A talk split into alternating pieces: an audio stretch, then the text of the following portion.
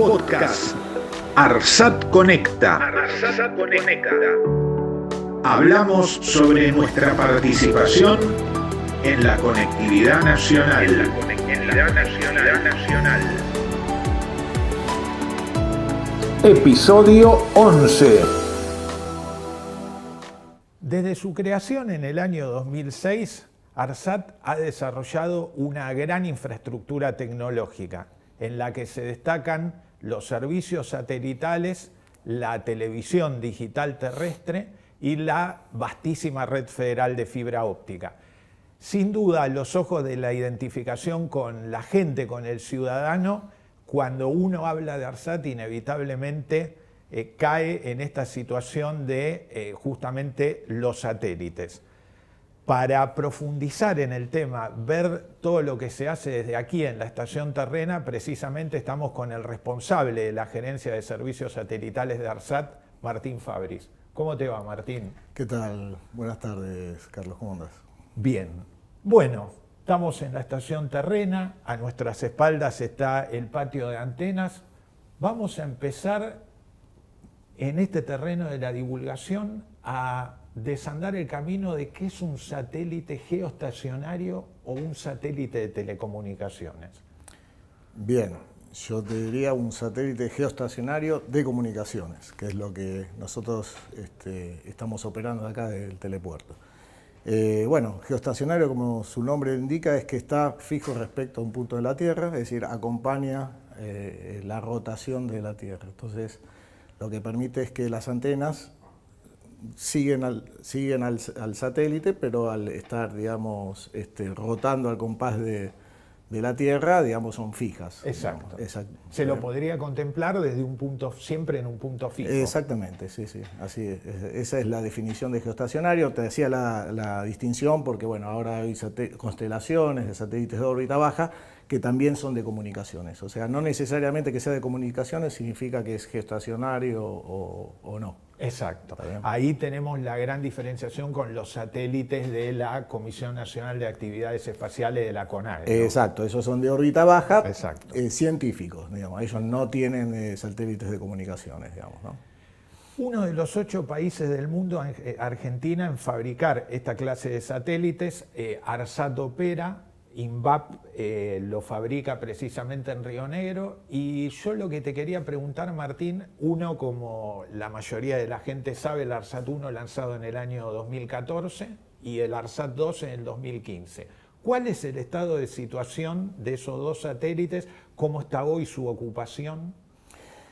Mira, el, estado de situación es tal que eh, todos los argentinos que, participaron en el programa, digamos, de eh, especificación, seguimiento del programa y, construcción, tendríamos que estar eh, orgullosos. Hoy tenemos el ARSAT 1 este, a un 86% de ocupación, respecto de la capacidad que puede brindar, y el ARSAT 2 a un 98% de ocupación. Eh, ya estamos casi siete años este, y pico para uno y, seis para el otro. Y lo que es de destacar es que 100% de, disponibilidad, o sea, no se han interrumpido las comunicaciones desde la fecha de lanzamiento para, los, para ambos satélites.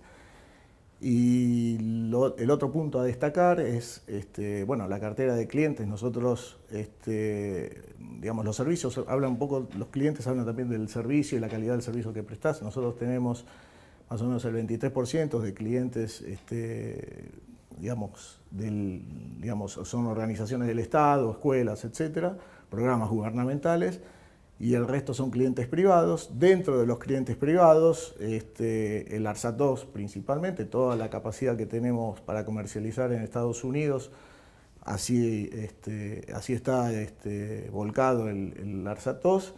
Eh, y recientemente, digamos, cuando estuvimos en contacto ahí con, con la gente, un eh, par de clientes, digamos, eh, en Estados Unidos, en la SAT Show, nos felicitaron por la performance que tiene el, el satélite sobre en ese caso particular sobre Norteamérica, digamos. ¿no? Ya nos vamos a meter precisamente con, con los, el satélite de nueva tecnología, el SG-1, ya vamos a ir en un rato.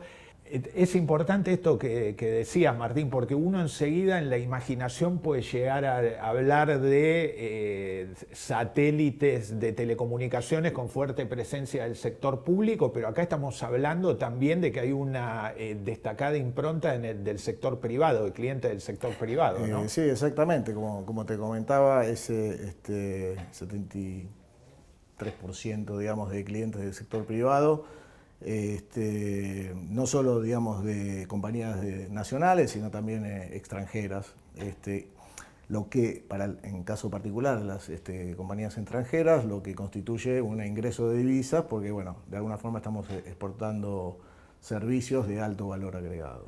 Vos recalcás el tema de la exportación de servicios y, ahí se diferencia un poco bien el, área de cobertura de los dos satélites. ¿no? En el ARSAT 1 eh, estábamos hablando de Argentina, países limítrofes, y ya vemos una cuestión expansiva dentro de todo el continente americano en el 2. exactamente, el ARSAT 2 tiene una cobertura en Mandacau sobre Estados Unidos principalmente un AS hemisférico en banda C, que también te estamos comercializando a otro país, no Estados Unidos en este caso en particular.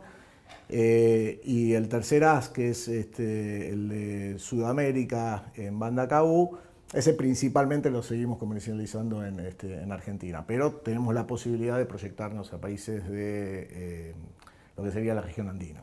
Perfecto. Bueno, hablamos de la operación de, estos satélites de telecomunicaciones. Contanos qué otras cosas se hacen aquí, como decíamos, en, la estación terrena de Benavides, e, en el área que vos tenés a cargo. Mira, eh, un poco lo que, este, lo que nosotros, además de la operación, digamos, control de satélite, asegurar este 100% de disponibilidad que estábamos hablando, este, proveemos servicios, o sea, hablamos de los servicios. Tenemos este, básicamente los tres eh, proveedores más importantes de sistemas de conectividad satelital por, medio de lo que es VISAT, ¿está bien? Y eh, usamos esa infraestructura ya para dar servicios de conectividad eh, a principalmente las escuelas, también tenemos alrededor de 3.000 visas en distintos programas de, gobierno para, darle conectividad a escuelas rurales, obviamente. Eh, y después eh, tenemos este, un servicio, tenemos alrededor de 270 más o menos este, visas que dan eh, conectividad a localidades menores de 500 habitantes. lo que estamos dando en las plazas, ¿no? se llama, es un programa financiado por la ENACOM, Plazas Wi-Fi, que eh, da conectividad gratuita, digamos, a, este, esas pequeñas localidades. Eh, y el otro servicio, bueno, dentro de lo que es el servicio de visa, también damos a, este, empresas este, de rubro privado, son, alrededor de 1.800 visas que tenemos. Permitime que me meta un segundito en tu terreno, eh, como para graficarle a la gente, las visas son como esas pequeñas terminales eh, esas pequeñas antenitas que permiten eh, esto que vos decís y que es tan importante, el complemento de la cobertura terrestre que tiene ARSAT de brindar conectividad satelital al resto del territorio. Bueno, otra vez me vuelvo a anticipar, ya nos vamos a meter con el SG1, ¿no? pero mm. ese básicamente sería el funcionamiento y, todo lo que es la función social de, de las antenas social y comercial. ¿no? Eh, bueno, Martín, ¿y qué, qué, vemos aquí a nuestras espaldas? ¿Estas antenas a qué pertenecen? Bien, nosotros tenemos un parque importante de antenas, alrededor de 15 antenas, este, desde lo que son antenas, eh, digamos, de mayor calidad y prestaciones técnicas, que son para este, telemetría y control, o sea, eh, recibir, digamos, los parámetros del satélite y controlarlo a 36.000 kilómetros. Tenemos una antena de 11 metros, una antena de 9.3 metros, 4,8. Y después tenemos antenas de servicios. Las antenas de servicios tienen directamente, o sea, tienen otro tipo de prestaciones que es para, digamos, donde uno en realidad da la conectividad y para lo que hace el servicio estos de VISAT contra un hub que es el concentrador de las comunicaciones o eventualmente hacer el broadcast de lo que sería, digamos, eh, los contenidos para la TDA. Perfecto. Perfecto. Es decir, que eh, estamos por un lado, volvemos a la cuestión de servicios, salvo en esas tres principales, Exacto. que es exclusivamente para las maniobras de los satélites. Eh, Exactamente. Nosotros, además de la estación, digamos, este, digamos de Benavides principal, tenemos una estación de respaldo eh, en Bosque Alegre, que actualmente estamos este, arrendando esa eh, localidad y te, llevas la primicia de que este, vamos a, ya estamos por firmar un convenio en este, eh, para tener nuestro telepuerto de respaldo propio en la localidad de Palmira, en Mendoza, digamos, ¿no? donde este, más allá de Benavides uno podría controlar lo que es el ARSAT 1, el ARSAT 2 y eventualmente el SG1 que como dijiste después vamos a, a Perfecto. ahondar, digamos. Es un buen punto este para pasar de la divulgación, de conocer todo lo que se hace aquí en Benavides, a pasar a la más contundente actualidad. Podemos llegar a empezar, vos acabás de venir de Washington, D.C., de Estados Unidos, eh, ARSAT participó con tu representación, estuvo Hugo Nawis también, en el eh, Satellite Show, en el famoso SAT Show, uno de los principales eventos de la industria satelital que hace 40 años se realiza en, en, esa, en la capital justamente de Estados Unidos. ¿Qué se traen de allá? Eh, ¿En qué se avanzó? ¿Cómo fue la participación de ARSAT? Eh, sí, fue una participación muy interesante. En realidad estábamos en lo que se eh, dominaba el sector argentino. Eh, ARSAT tenía su stand, digamos, este, en ese mismo eh, sector. eh, Este, INVAP también tenía su stand, tenía BEN como este, representando a CONAE. Eh, y DTA, que es un eh, este, fabricante de eh, eh, partes este, satelitales, digamos, ¿no? Entonces, una participación no solo individual, sino se trata tratando de consolidar la Argentina como proveedor, digamos, de servicios y partes este, de la industria espacial. En particular, ARSAT no hizo más que, digamos, divulgar lo que es el éxito ARSAT 1 y 2 en función de la ocupación, digamos, ¿no? Esto es así, digamos, ¿no? Los satélites prácticamente están completos. Eh, tal es así que bueno, fuimos a buscar este, soluciones interinas, digamos, ¿no? satélites eh, transitorios interinos para llevar a brindar mejores servicios hasta la llegada de lo que es el, eh, el ARSAT SG1. Este, también promocionamos de alguna forma eh, la importante infraestructura terrestre que tiene ARSAT este, en cuanto a eh, la red de fibra, los 36.000 kilómetros de fibra óptica que interconectan sitios, alrededor de 103 sitios de lo que es eh, la, eh, las CDTs, o sea, las estaciones de televisión digital, los 400 nodos que tiene la red de fibra óptica, todos esos sitios con seguridad e infraestructura interrumpible hacen que puede ser, llegar a ser utilizado por los distintos operadores que, eh, de constelaciones, de, digamos, de satélites de órbita baja, que necesitan de alguna forma infraestructura en tierra y conectividad para este, bajar sus comunicaciones. Claro, vas actualizando un poco eh, bajo el ala de, de- de todas las, eh, de todos los avances que pueda llegar a hacer Argentina en materia te- tecnológica, se actualiza un poco con los grandes proveedores de la industria y también Exacto. empezás a hacer contactos en distintas áreas. ¿no? Eh, Como eh, sucede- exactamente, tuvimos, bueno, ahí hubo una... Evento en la embajada también. un evento ¿no? en la embajada que de alguna forma este, interconectó distintas eh, empresas americanas y extranjeras con eh, los representantes de, de ARSAT que te mencionaba en el SAT Show, se agregó Satellogic también. Este, y de alguna forma es generar el ámbito, digamos, de, charla de manera tal de ver, digamos, este, distintas asociaciones que se puede dar con esos, este, esas empresas, digamos. ¿no? Y ahí ARSAT tiene un rol importante porque, como te iba a decir, ya no es solo un operador satelital, sino además tiene en, en sus cuatro unidades de negocio, claro, sí, ¿sí? sí. la TDA, la Red Federal de Fibra Óptica, el Data Center y la satelital, tienen eh, un punto común que es la conectividad y de alguna forma nuestro interés es aprovechar esos recursos no solo para nuestros eh, negocios, sino para desarrollar otros negocios y de alguna forma, digamos, nosotros este, bajar nuestros costos también. ¿no? Ya nos vamos a meter con el plan Conectar. Vos nombraste esos cuatro pilares que justamente el plan Conectar se lanzó acá en septiembre del año pasado, precisamente en este mismo lugar, con la presencia del presidente Alberto Fernández.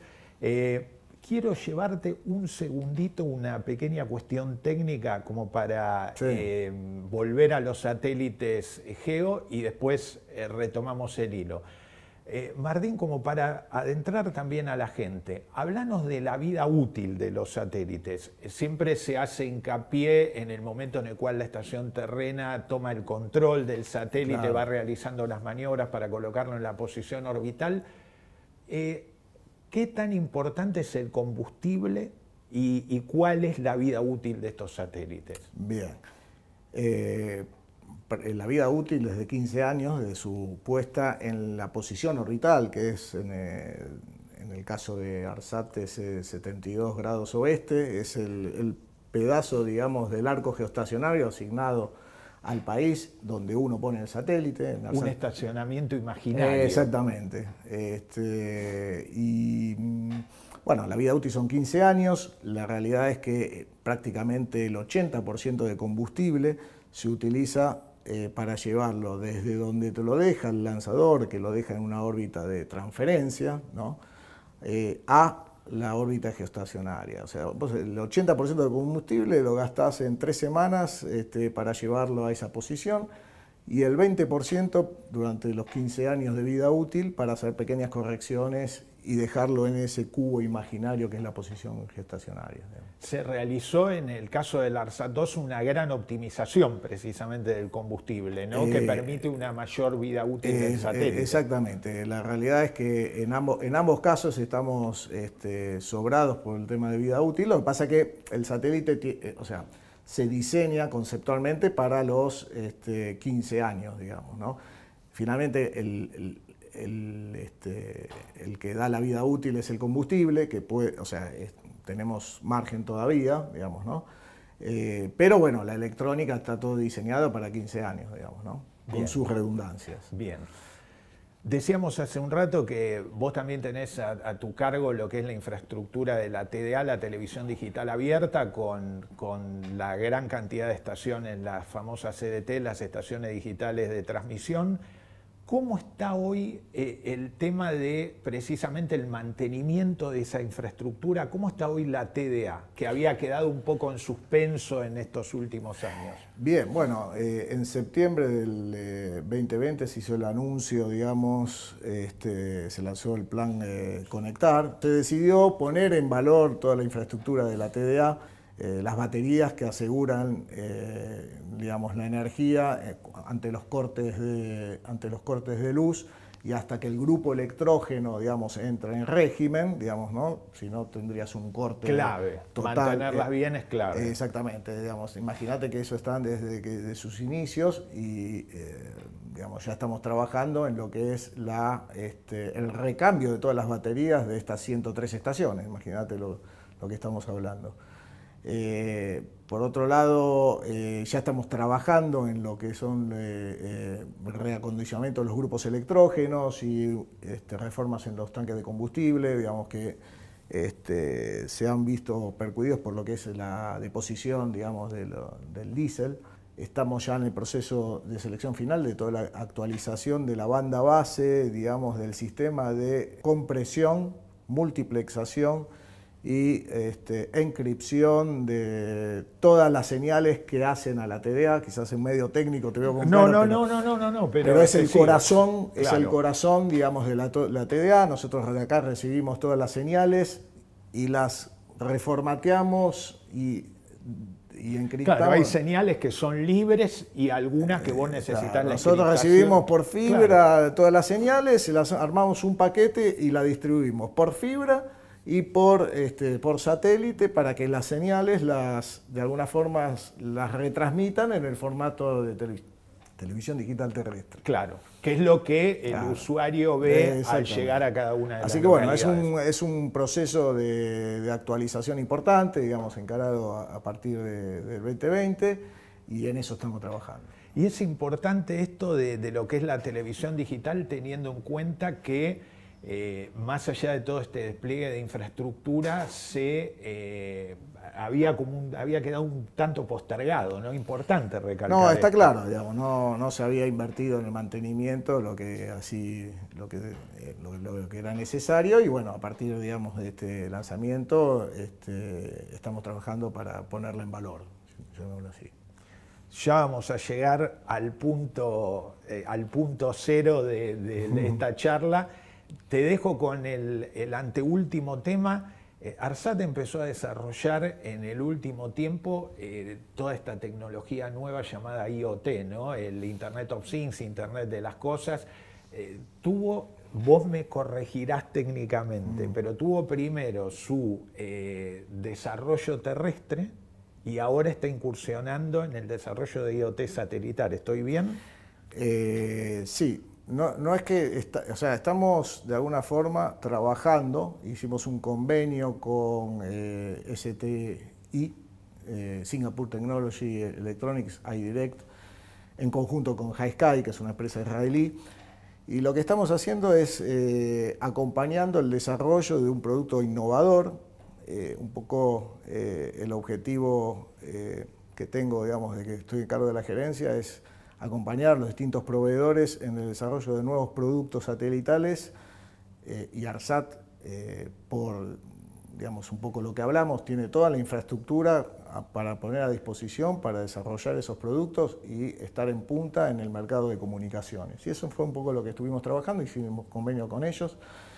Eh, esta solución de eh, IoT, Internet de, las Cosas, eh, lo que permite es, a diferencia del, primer proyecto que se basa en una infraestructura terrestre, esto es netamente satelital y hace uso de los satélites geoestacionarios, ¿está con la ventaja de que está optimizado a nivel espectro, o sea, consume muy poco a nivel espectro y además permite el uso de terminales móviles. No, sé si tuviste la oportunidad de ver, pero estamos hablando de un cuaderno, el tamaño, lo cual de alguna forma eh, permite abrir el horizonte a ciertas aplicaciones que hasta hace poco no, existían. claro. Y en eso picamos en punta, digamos, este, un poco fuimos a Washington, hicimos una prueba, digamos, este, sobre un, coche digamos, que tenían ellos eh, ahí, la gente de High con, con STI. Eh, pero bueno, acá en, Benavides, desde octubre del año pasado y recién ahora ya estamos cerrando a nivel técnico con, ellos, este, esta prueba, digamos, este, FT se llama Early Fit Test, digamos, ¿no? Eh, que de alguna forma nos permite poner a disposición este nuevo producto a, algún programa de gobierno o a nuestros clientes para que comercialicen ellos al usuario final.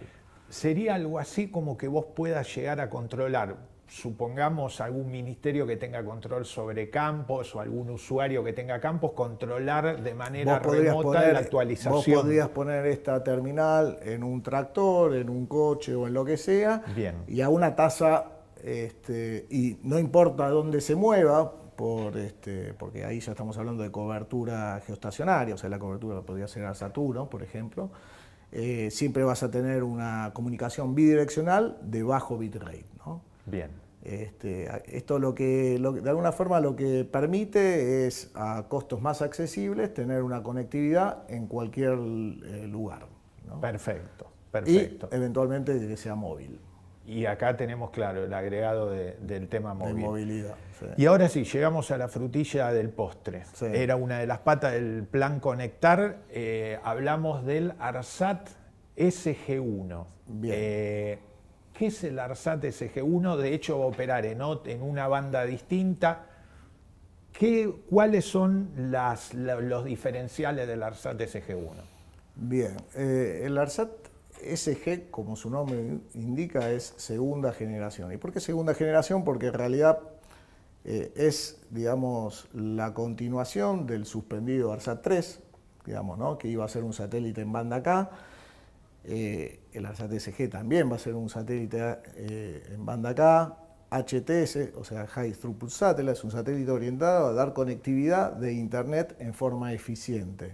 Eso como lo logra mediante dos conceptos. El primero es eh, mediante el reuso de, de, haces, ¿no? se llama HT, spot beams, beams son eh, como pisadas, digamos. Una clase tecnológica. Claro, son, como, tiene, eh, para hacer una idea, son 40 spots, digamos, todos de un tamaño similar. Con 40 spots cubrís toda la Argentina, Chile, Bolivia, Paraguay y Bolivia. Está bien, cada, cada spot tiene una frecuencia determinada y de alguna forma eso se llama un color. Si uno ve después un mapa, así de explicarlo es difícil, pero usamos cuatro colores y haciendo una alternancia entre colores de manera tal de que no, se, no estén eh, juntos, lo único que hace, uno lo que hace es reusar eh, la frecuencia. ¿Está bien? Entonces, ese reuso de frecuencia lo que permite es tener eh, un satélite proyectado de alrededor de 70 gigabits. Si uno en el ARSAT-1 quisiese dar este tipo de servicio, eh, por ejemplo, el ARSAT-1 estaría hoy en 2 gigabits, una cosa así, 2, 3. Eh, Sería muy difícil. Sí, eh, no, está, no está pensado para este tipo de servicio, digamos. ¿no? Entonces, en realidad fue la respuesta tecnológica al dar conectividad este, de banda ancha este, en la zona de cobertura. Entonces, ese por un lado es eh, lo que se llama este, multias, un satélite HTS, digamos, ¿no? Y el otro concepto que incorpora, digamos, ¿no? El SG se basa en, una, en la plataforma Small Geo, también desarrollada por GSATCOM, es un joint venture INVAP y TAI, ¿está bien? Eh, y lo que incorpora, a diferencia del ARSAT este, 1 y 2, es eh, la propulsión eléctrica. Muy importante eso, ¿no? Sobre todo que, permite ganar en capacidad para el servicio que vos finalmente terminás eh, ofreciendo, ¿no? Eh, Cambiando de propulsión química a eléctrica. Claro, claro. a ver, básicamente lo que la propulsión química, bueno, es tenés combustible y congruente, digamos, ese peso, por decir así, que lleva los Estados Unidos, es reemplazado. Que es la mitad Claro, exactamente, que es más o menos la mitad, es reemplazado por disponibilidad, de, o sea, para masa de lo que sería la carga útil. ¿Está bien? Entonces, si uno de alguna forma hace este, un, coeficiente, digamos, ¿no? una división entre lo que es potencia de payload versus masa, en el ARSAT Unidos está alrededor de 1.2 en el ARSAT SG estaría alrededor de 3.2 exactamente. O sea que tres veces más eficiente. Sí, sí, sí. sí eh, para, resumirlo, digamos. ¿no? Entonces, eh, volviendo a las diferencias, este, el ARSAT SG lo que permite es, para este tipo de servicio, digamos, este, brindar este, mayor, eh, mayor conectividad a precios más reducidos que lo que podría hacer con el ARSAT 1. Y el área de cobertura del SG es, este, como es el cono sur, es Argentina, Chile, este, Paraguay, Bolivia y Uruguay. Estamos estimando para Argentina unos 50 gigabits, para el resto de los países otros 20. ¿Está bien? De todas formas, es importante aclarar que en realidad es, cada servicio tiene su satélite particular. Digamos, Si uno quiere hacer un broadcasting, el ARSAT 1 y el ARSAT 2 son, son el tipo de satélite. Claro, esto va por otro lado. exactamente, no necesariamente, digamos, ah, eh, queda obsoleto lo que es el ARSAT 1 y 2, sino, digamos, dependiendo del servicio, el tipo, digamos, de satélite y de cobertura que más eficiente para, darle ese tipo de servicio. Y esta pregunta final no te la hicieron nunca. ¿Cuándo está previsto el lanzamiento? Bien. Eh, mira, eh, el programa satelital eh, arranca, estamos hablando de 42 meses, esos 42 meses lo que involucra es, este, desde que se firma el contrato, son 34 meses, sería, está proyectado para seguir el, segundo semestre del 2023. Bien. De todas formas, ese cronograma, ¿está bien? Este, es un cronograma pre-COVID, digamos, ¿no? Entonces, recién para febrero del 2022, donde tenemos este, la revisión, un hito que se llama PDR, que es eh, revisión de diseño preliminar del satélite, ahí vamos a poder eh, revisar las fechas eh, este, preestablecidas, digamos. Bien, bien. Y seguimos con el mismo esquema, fabricación INVAP, ensayo SEATSA. En este caso es una, es una fabricación parte INVAP y eventualmente este, la TAI tendrá alguna fabricación, está bien, y se ensaya ese acto. Martín, como siempre, muchas gracias.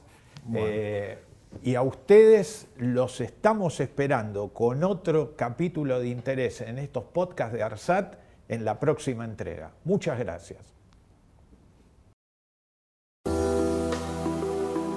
Somos, somos la empresa de telecomunicaciones del Estado Nacional Argentino.